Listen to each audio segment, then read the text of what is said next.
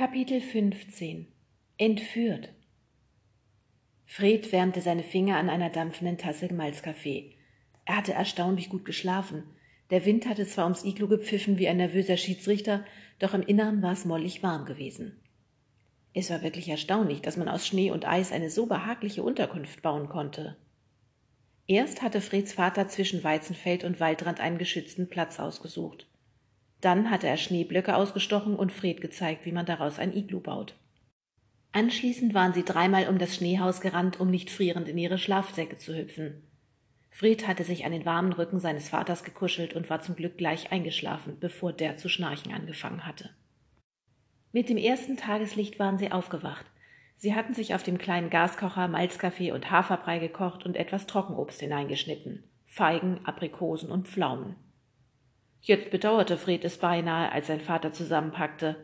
Es war so friedlich im Wald. Hier draußen konnte man fast vergessen, was für ein Problem sie an der Backe hatten. Einen dicken Yeti, der für Chaos, Schnee und Eis sorgte. Fred sah sich zum Wald um. Kaum zu glauben, dass auf der anderen Seite des Bohringer Forsts Sommer sein sollte. Das war doch toll, oder? schwärmte Freds Vater, während sie sich mit dem Auto einen Weg zurück in die Stadt bahnten.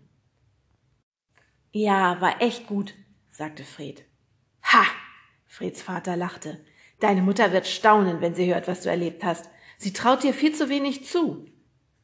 Fred stöhnte innerlich auf. Er hasste es, wenn seine Eltern aufeinander rumhackten. Demonstrativ starrte er aus dem Fenster. Eine lange Kolonne Räumfahrzeuge rumpelte mit blinkenden Lichtern in die Stadt. Um zu erkennen, wo die Fahrbahn verlief, mussten sie sich an den Laternen und an den vereinzelt aus den Schneemassen ragenden Verkehrsschildern orientieren. Freds Vater tuckerte hinter dem Fahrzeug her, das die Hauptstraße freiräumte. Fred schaltete das Radio ein.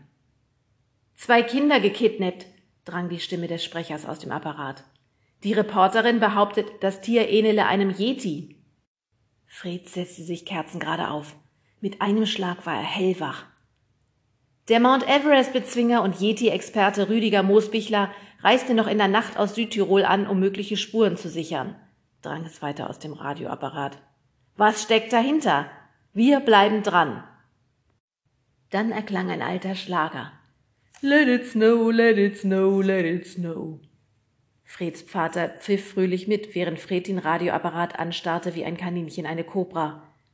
Ach du heiliger Bimbern, was war nun schon wieder passiert? Konnte man Nemo wirklich keinen Moment alleine lassen? Als sie am Spielwarenladen vorbeikamen, erhaschte Fred einen kurzen Blick auf den Hoteleingang. Tatsächlich. Dort stand der berühmte Bergsteiger mit einem Fernsehteam. Etwas weiter vor dem Rathaus diskutiert eine Gruppe von aufgeregten Bürgern mit Frau Dr. Spargel. Die Direktorin thronte auf einem Schneemobil. Frau Fasching glitt auf Langlaufskiern vorbei. Für einen kurzen Moment glaubte Fred, das alles nur zu träumen. Er zwickte sich kräftig in den Arm. Autschi! Was ist? Sein Vater drehte das Radio aus. Ach, nichts! Fred sah wieder aus dem Fenster. Er beobachtete, wie der Bürgermeister ein Schild mit einem Pfeil in den Schnee rammte, auf dem Supermarkt stand. Ihm stockte der Atem. Hatten Nemos Eltern den Laden wieder geöffnet? Diese Frage erübrigte sich, als er zu Hause ankam. Nemos Vater stand bei ihnen in der Speisekammer und rief die Zahnpasta muss aufgefüllt werden. Nemos Mutter saß schluchzend am Küchentisch. Seine Großmutter tätschelte ihr tröstend die Hand. Seine Mutter reichte Frau Pinkowski ein Glas Wasser und eine Kopfschmerztablette. Seine Schwester Antonia saß mit angezogenen Beinen auf einem Stuhl und gähnte herzhaft. Offensichtlich hatten die Pinkowskis seine Familie mitten aus dem Tiefschlaf gerissen. Weißt du, wo Nemo ist? Platzte seine Mutter heraus, ohne sich lange mit einer Begrüßung aufzuhalten. Erwartungsvoll blickten ihn alle an. Fred schüttelte zaghaft den Kopf. Frau Pinkowski sackte wieder in sich zusammen. Ich glaube, er ist entführt worden, schniefte sie und deutete auf den Bohringer Boten, der auf dem Tisch lag. Auf der Titelseite prangte ein Foto. Die Aufnahme war zwar unklar und verschwommen, aber man konnte eine große Gestalt erkennen, die zwei Kinder auf ihren Schultern trug, einen Jungen und ein Mädchen. Nemo hat gesagt, dass er bei dir übernachten will. Frau Pinkowski tupfte sich die Nase mit einem Taschentuch ab. Aber deine Mutter sagte, du warst gar nicht hier.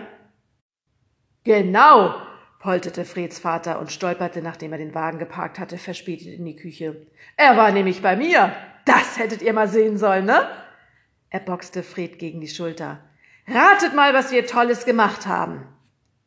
Fred sah seinen Vater ungläubig an. Er konnte nicht fassen, wie taktlos er war. Das sah man doch, dass jetzt nicht der passende Moment war. Wart ihr etwa im Kino? Antonia klang eifersüchtig. Nein, Richie und ich haben ein Iglu gebaut und darin übernachtet.